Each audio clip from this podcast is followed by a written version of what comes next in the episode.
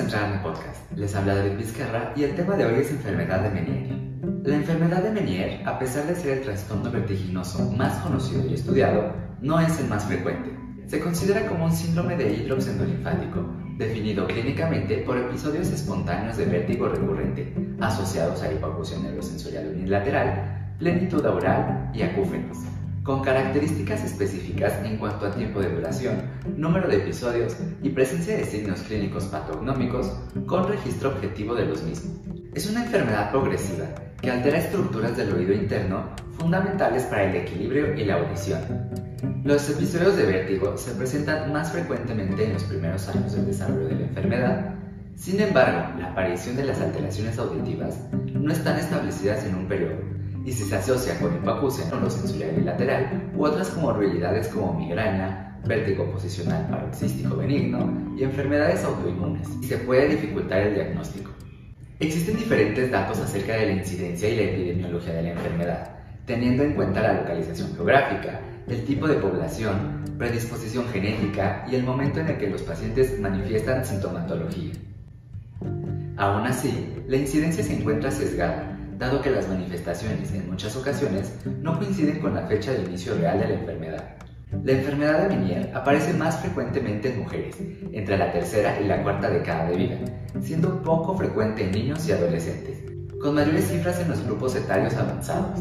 En cuanto a la bilateralidad, se ha reportado que el 5% de los pacientes podrían desarrollarla, la hipótesis explica el hidrox endolinfático como un trastorno de la homeostasis de fluidos causado por la disminución o alteración de los elementos reguladores en el ligamento espiral, ya sea por excesiva producción de endolinfa o disminución de su absorción en el saco endolinfático, desbalance iónico, anormalidades genéticas, infecciones virales, respuesta alérgica, reacciones autoinmunes y alteraciones vasculares, entre otras.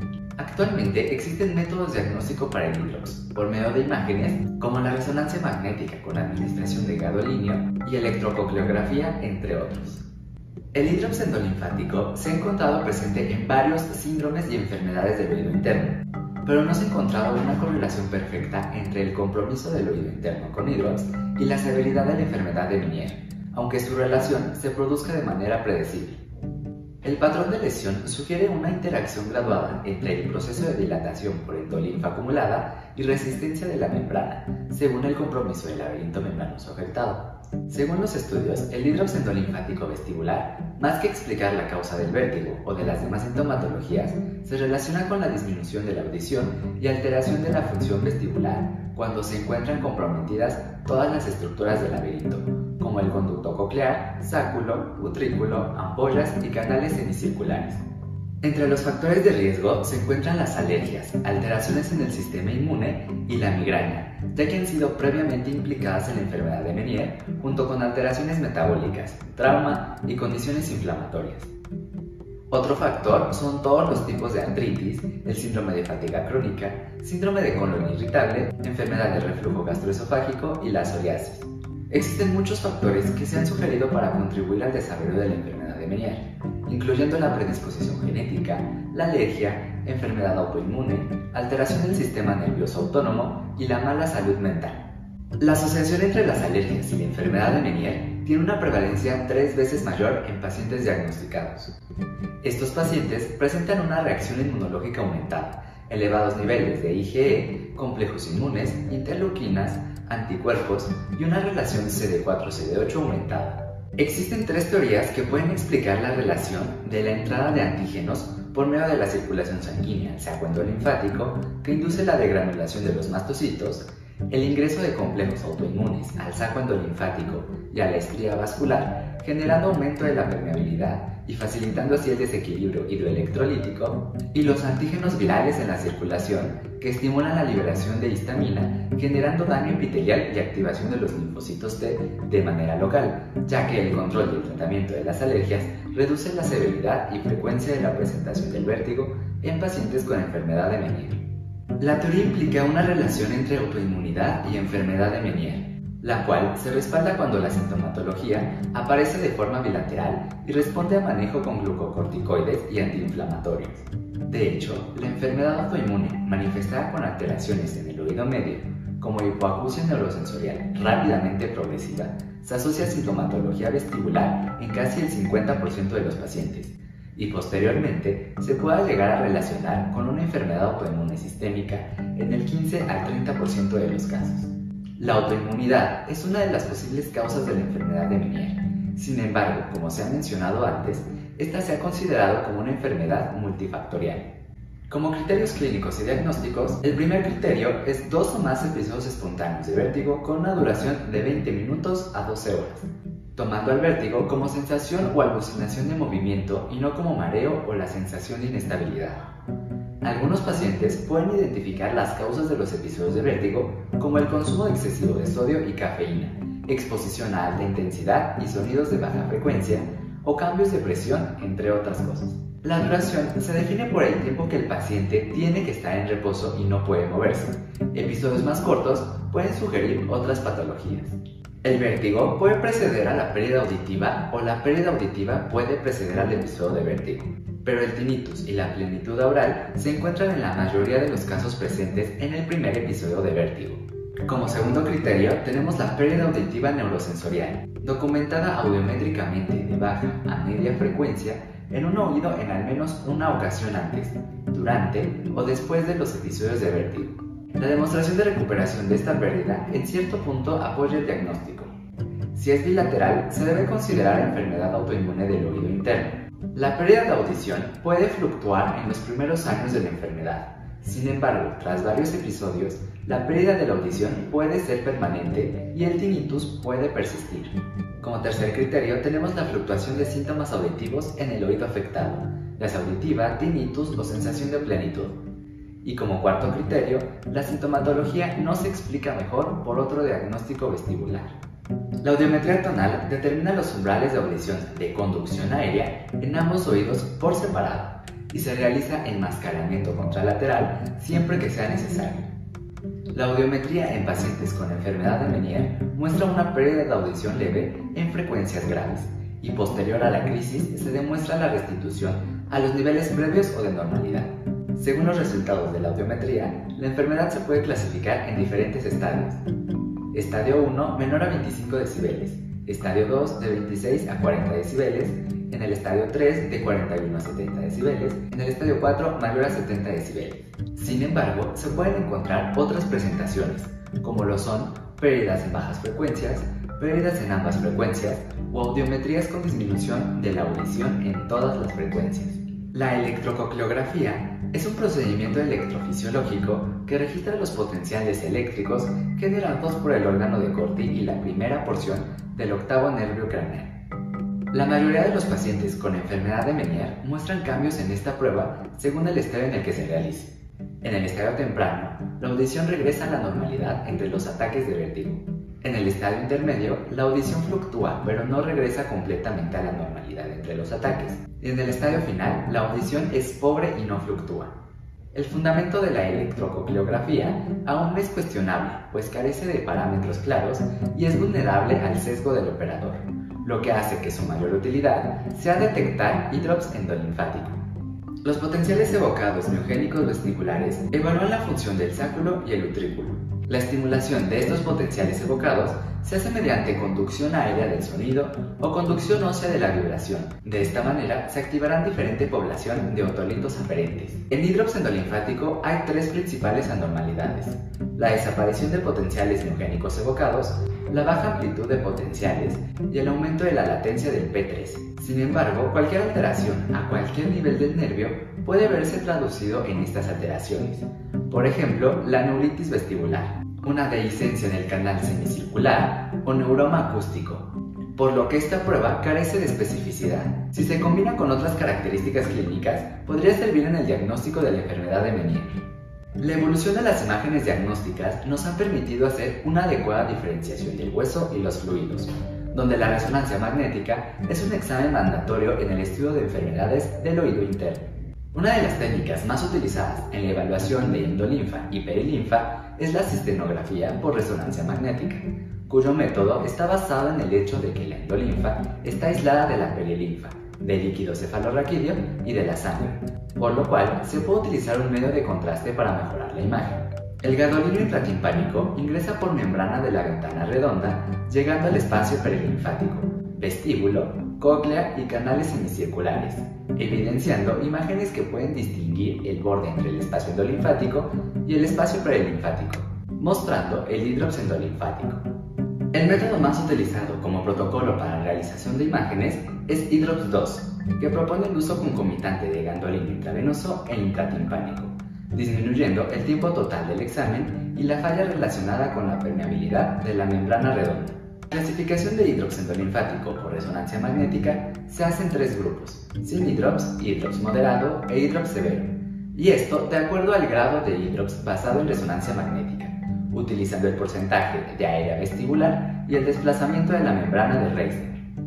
Además, cuando hay colapso del espacio endolinfático, y si es posible diferenciar entre un hidrops endolinfático y una ruptura de la membrana de Reisner, se puede utilizar la técnica utilizando contraste intravenoso e intratimpánico, y en paciente con una historia de síndrome vestibular crónico con agudización repentina de los síntomas.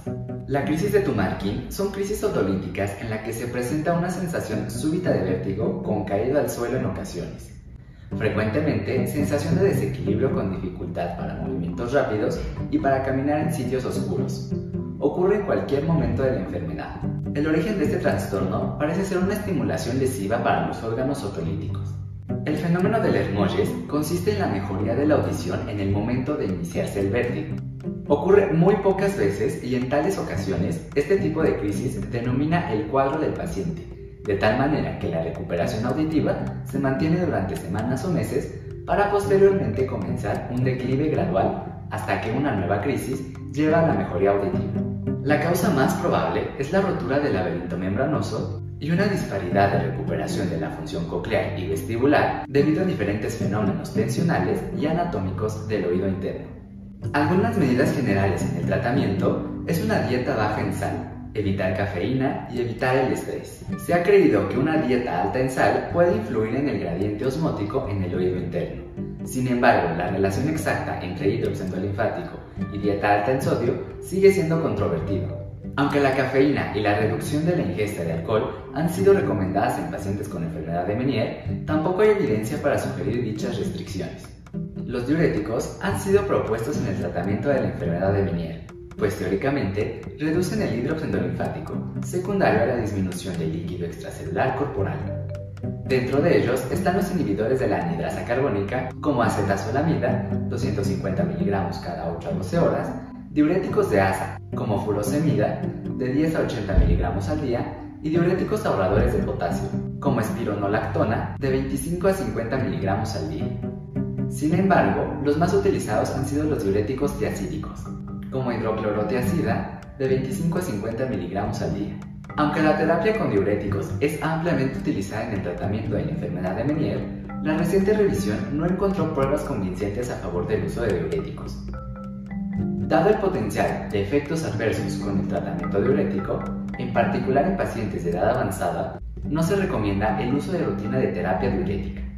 Como la insuficiencia vascular coclear por disfunción autonómica ha sido propuesta como una causa de la enfermedad de Menier, la betaestina se ha propuesto como un tratamiento debido a sus efectos vasodilatadores en el oído interno, esto es de 8 a 16 miligramos cada 8 horas al menos por 6 semanas, donde su efecto benéfico sería la reducción de la frecuencia y la severidad de los episodios de vértigo y control del tinnitus, sin mostrar utilidad en mejoría de la hipoacusia. Este fármaco podría ser utilizado en fase aguda y si no hay respuesta en la disminución de la frecuencia de los episodios de vértigo, debe ser suspendido. La potencial causa autoinmune de la enfermedad de Menier y el uso de esteroides intratimpánicos para tratar la hipoacusia neurosensorial súbita ha estimulado el interés en el uso de esteroides para el tratamiento de la enfermedad de Menier. El esteroide más utilizado dentro de los estudios para el control de la enfermedad de Menier ha sido la dexametasona intratimpánica, donde algunos autores recomiendan una inyección diaria por 5 días. Dentro de las ventajas del uso de esteroides, como la dexametasona, incluyen el bajo riesgo de complicaciones y el potencial efecto benéfico sobre la audición, como también el control del tinnitus y el vértigo. Sin embargo, se requiere de más estudios de alta calidad para emitir una recomendación fuerte acerca del uso de esteroide intratimpánico para la enfermedad de Menier. La terapia intratimpánica con gentamicina está indicada en pacientes con síntomas vertiginosos intratables, que generalmente tienen un tratamiento médico sin éxito durante seis meses y donde los síntomas en el paciente son incapacitantes. La ausencia de hipoacusia no es un criterio de exclusión para la terapia intratimpánica con aminoglucósidos, pero se deben tener en cuenta el potencial ototóxico de dicho medicamento. La medicación vestibulotóxica se puede utilizar para suprimir o reducir en gran medida la actividad vestibular en el oído afectado y por lo tanto aliviar los síntomas de vértigo. Los diferentes aminoglucósidos como streptomicina y gentamicina son predominantemente tóxicos para el vestíbulo, comparado con la toxicidad coclear, y por tanto son los más adecuados para ser utilizados en el tratamiento de la enfermedad de Meniere. Con el tratamiento médico, un 60-87% de los pacientes con enfermedad de Meniere son capaces de mantener sus actividades diarias normales, pero en los pacientes que aún tienen ataques incapacitantes, después de 3 a 6 meses de tratamiento conservador y afectación unilateral, la intervención quirúrgica puede ser considerada. Hay dos tipos de cirugía, la cirugía destructiva y la ablativa, que tienen como objetivo controlar los síntomas individuales mediante la supresión de la función vestibular y la cirugía no destructiva, que tiene por objetivo alterar el curso natural de la enfermedad. La cirugía ablativa implica interrupción quirúrgica de la información vestibular periférica unilateral, aún teniendo en cuenta que existe la compensación central que se producirá con el tiempo y el potencial para desarrollar enfermedad bilateral en un 5%. Al ser irreversible, debe evitarse en pacientes con afectación bilateral y en pacientes con una audición adecuada. La sección selectiva del nervio vestibular disminuye el vértigo.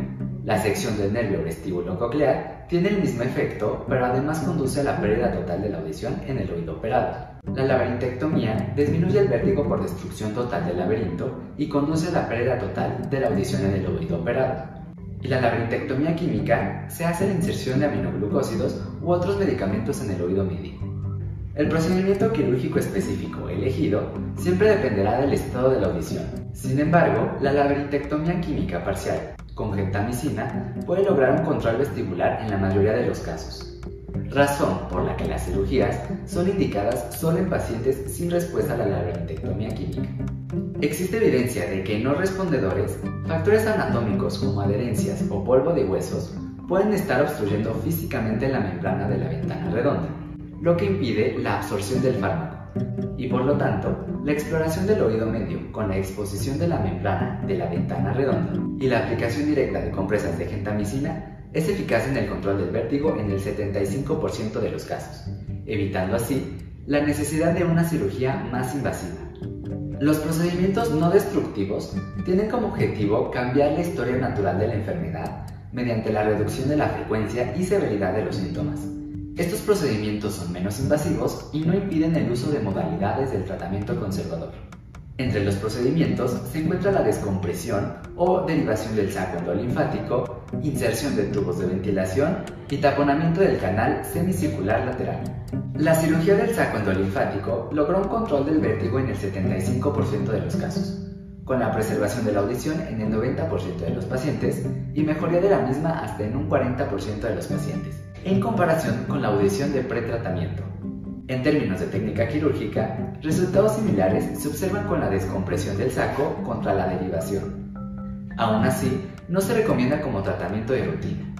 En cuanto a la laberintectomía, siempre termina en la sordera total. Por lo tanto, se reserva para pacientes cuando la audición no es funcional siendo la última opción quirúrgica. Hablando de la neurectomía del nervio vestibular, se ha demostrado que es generalmente muy eficaz, aún en comparación con la cirugía del saco endolinfático, pero solo para el vértigo, más no con respecto a la audición y tinnitus. Además de los tratamientos farmacológicos mencionados anteriormente, otras medidas pueden tener un beneficio clínico significativo para el paciente con enfermedad de Meniere. La información apropiada puede ayudar a aliviar la frustración y la depresión que muchos pacientes experimentan junto a la rehabilitación y terapias psicológicas vestibulares, tales como técnicas de relajación y terapia de comportamiento cognitivo. Se pueden utilizar audífonos como parte del manejo de la hipoacusia neurosensorial asociada a la enfermedad de Meniere, mientras que la terapia vestibular es una enfermedad de terapia física y terapia ocupacional que ayuda a los pacientes en la habituación de su pérdida vestibular.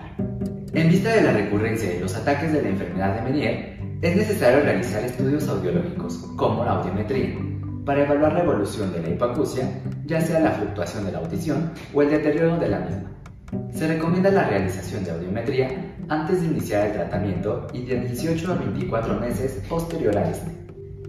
En los casos de manejo médico con inyecciones intratimpánicas como esteroides o gentamicina, sería necesario la realización de estudios audiológicos de una manera más frecuente.